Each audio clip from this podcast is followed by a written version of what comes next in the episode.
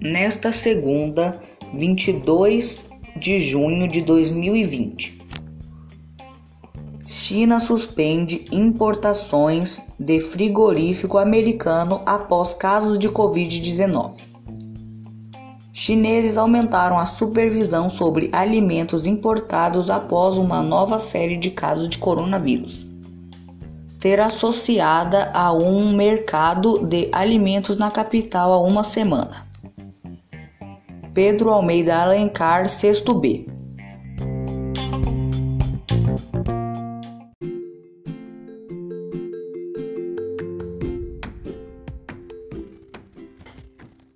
Olá, meus queridos alunos, tudo bem com vocês?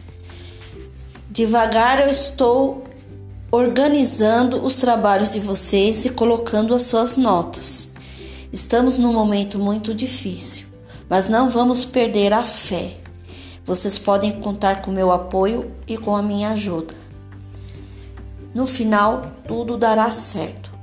O importante é você cuidar da sua saúde e ajudar a sua família. Se possível, entre em contato conosco estaremos dispostos a ajudar. Muito obrigada.